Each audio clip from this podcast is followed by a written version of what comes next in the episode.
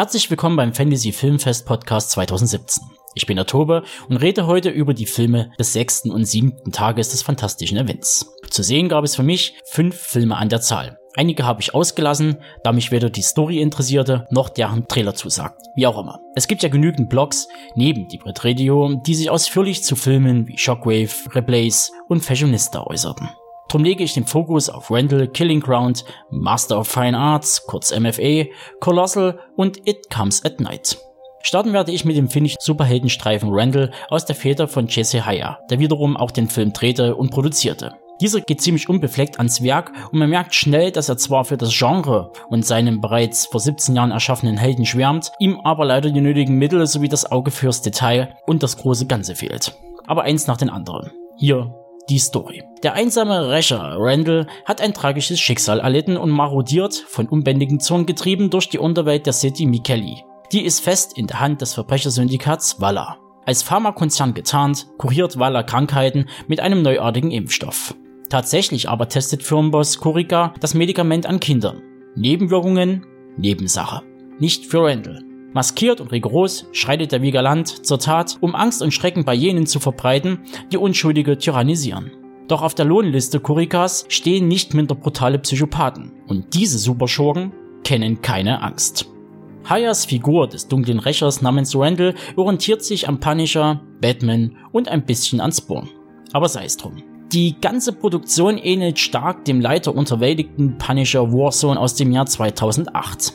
Sicherlich reden wir hier von einer Comic-Verfilmung, die sich erlauben darf, zu überzeichnen und Comic-Relief zu sein, aber im Fall der beiden Produktionen, Punisher wie Randall, sorgt das Overacting eher für ungläubiges Kopfschütteln und einige unbeabsichtigte Lacher. Ebenso, aber dafür kann natürlich Randall nichts, ist der Film eben in Finnland gedreht, produziert und auch in der Landessprache umgesetzt. Und die klingt für unvertraute Ohren etwas ulkig. Gerade wenn die Schergen des Verbrechersyndikats hart zur Sache gehen und diese sich in Rage reden, äh, nimmt ihnen die Sprache förmlich den Wind aus den Segeln. Und es ist zudem auch eine prima Überleitung. Sieht man mal von den schauspielerischen Qualitäten ab, so darf man das Erzähltempo als flau bezeichnen. Zu langsam und langatmig kommt das Skript daher. Auch wenn der Film nur 105 Minuten geht, so fühlt er sich wesentlich länger an. Hier merkt man, dass der Regisseur sich nur bedingt von einigen Szenen verabschieden konnte und nicht so recht wusste, was er mit dem Rest machen soll. Zum einen soll Randall als knallharter Comicstreifen überzeugen, zum anderen grätscht hier und da mal der flapsige Humor dazwischen, der zwar zu Anfang charmant wirkt, aber schnell auf die Nerven geht, wenn er inflationär in den Gebrauch kommt. Durch das Abarbeiten von Klischees und dem schlechten Kopieren der großen Marken und filmischen Vorbildern wirkt Randall wie ein unterbudgetiertes Pastiche. Ich kann den Film nicht wirklich empfehlen. Einzig der Kameraarbeit von Tero Saikonen ist es zu verdanken, dass der Film nicht in Gänze ein gewaltiger Bums wurde. Besser wurde es dann mit dem australischen Thriller von Damien Powers. Mit Killing Ground gelang ihm ein spannendes und zugleich knallhartes Filmdebüt, das einem so in den Band zieht, dass man froh ist, wenn es nach schmalen 88 Minuten endlich vorbei ist. Die Ausgangslage. Ian und Samantha wollen auf einem einsamen Campingplatz Urlaub machen. Vor Ort stoßen die beiden allerdings auf ein SUV und ein Zelt, ohne ein Anzeichen von den Eigentümern zu erkennen. Als sie dann im Wald ein verzweifeltes Kleinkind herumwandern sehen, löst dies eine erschreckende Kette von Ereignissen aus, die die Beziehung des Paares auf die Probe stellt.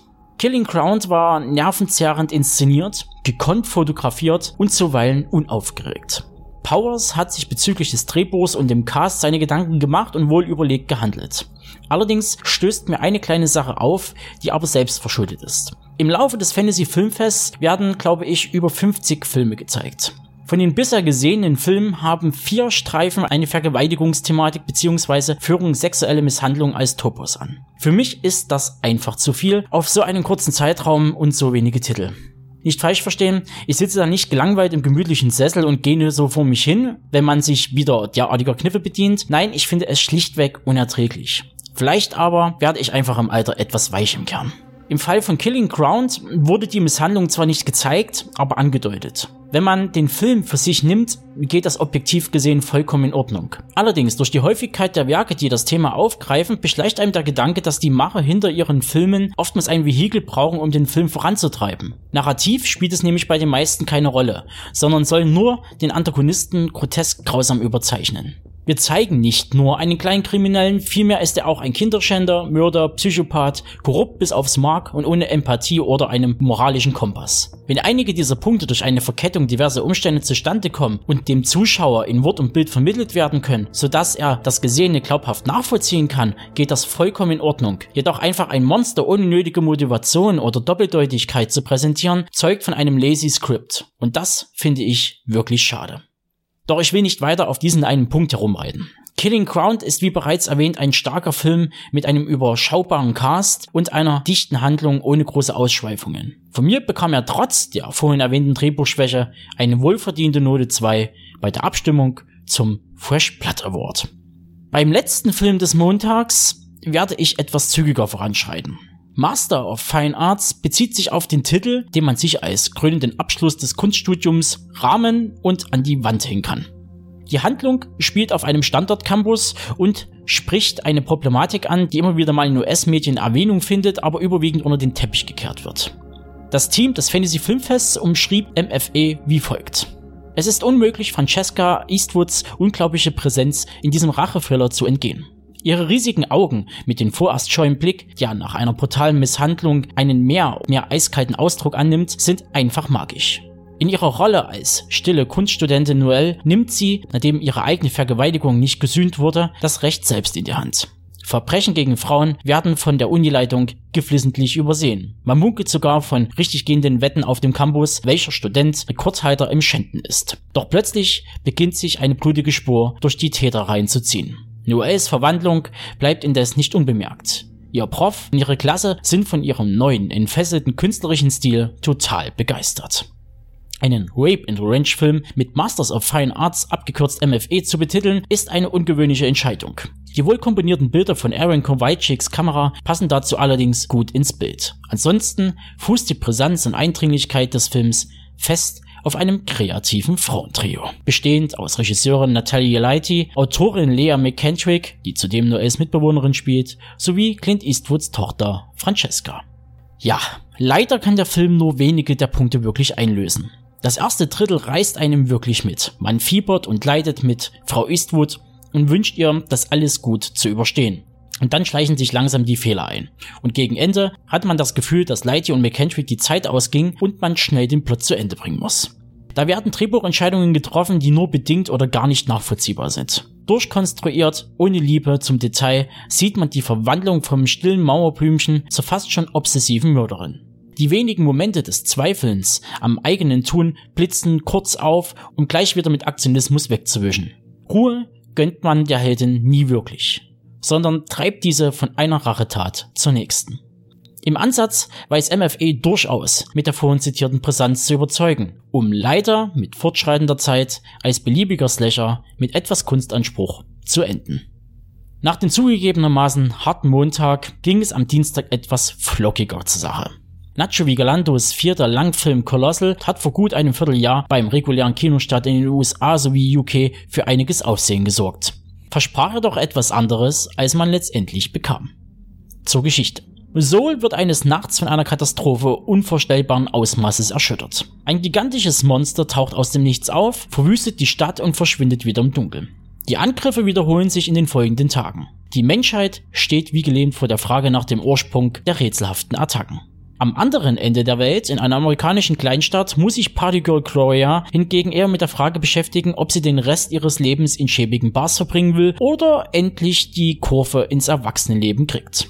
Die Entscheidung wird ihr abgenommen, als sie entsetzt erkennen muss, dass es eine Verbindung zwischen ihr und den Vorfällen in Seoul gibt. Das Ungeheuer reagiert nämlich auf Glorias Bewegungen. Colossal ist ein Film vor allem über die Selbstbestimmung und dank des Monsters eine Parabel auf die selbstzerstörerischen Kräfte und wie sich diese auf die eigene Umwelt auswirken.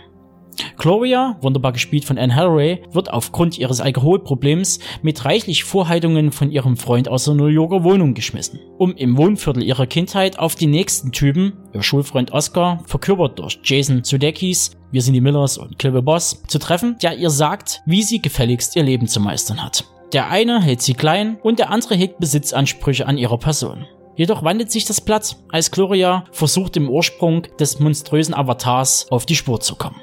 Der Film selbst hält dabei die Waage zwischen Humor und ernsteren Tönen, bis die Stimmung irgendwann bedrohlich kippt. Ein weiterer Pluspunkt nebst dem gelungenen Drehbuch und dem solide spielenden Cast ist, dass man ordentlich Geld in die Produktion steckte.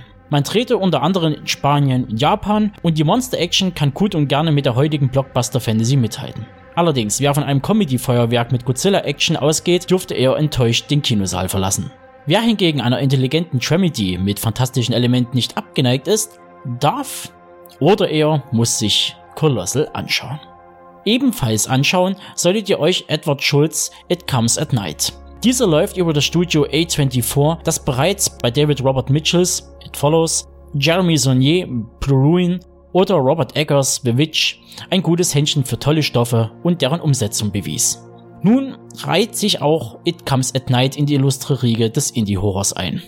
In It Comes at Night wird ein dystopisches Bild gezeichnet, denn eine schreckliche Pandemie bedroht die Menschheit. Eine dreiköpfige Familie, deren Vater von The Gift Star Joel Edgerton gespielt wird, hat sich deswegen in eine einsam entlegene Hütte zurückgezogen. Die sichere Zuflucht wird jedoch bedroht, als eine junge Familie bei ihnen um Unterschlupf bittet. Im moralischen Dilemma zwischen Sicherheit und Nächstenliebe folgt eine dramatische Zeit für alle Beteiligten. Und damit wäre eigentlich schon alles gesagt. It Comes at Night ist unheimlich bedrückend. Besonders hart trifft die dargestellte Situation den 17-jährigen Travis, gespielt von Calvin Harris Jr., bekannt aus 12 Years a Slave oder A Birth of a Nation, der von Albträumen, innerer Unruhe, abgeschnitten vom gesellschaftlichen Leben, seine Pubertät bewältigen muss. Hin und her gerissen zwischen dem Gehorsam seinem Vater gegenüber und der verhaltenen Beziehung zu seiner Mutter, lebt er eingeschlossen in einer Welt voller Misstrauen und Angst. Schulz' zweite Regiearbeit kann sich sehen lassen und fängt am ehesten den Spirit auf von Werken wie The Road und Carriers, ohne diese jedoch zu kopieren, sondern etwas Eigenständiges auf die Beine zu stellen. Unterstützt wird er dabei von Joe Daniels, dessen Kamera oftmals den Zuschauer ins Geschehen holt, ob er will oder nicht. Denn It Comes at Night ist kompromisslos bis zum bitteren Ende. Von mir gibt es daher eine volle Empfehlung. Also rein ins Kino und schauen. Wermutstropfen an der Sache. Leider startet das Horrordrama erst am 18. Januar 2018 in den deutschen Kinos. Aber bis dahin könnt ihr euch ja mal durch das Öfre von A24 schauen. Und das soll es damit gewesen sein. Wir hören uns am Freitag wieder, dann mit dem isländischen Mystery Thriller I Remember You, The Strange Ones, Figaro's Wölfe und der Fortsetzung des Splatter-Franchise namens Hatchet, Victor Crowley. Und bis dahin, gehabt euch wohl.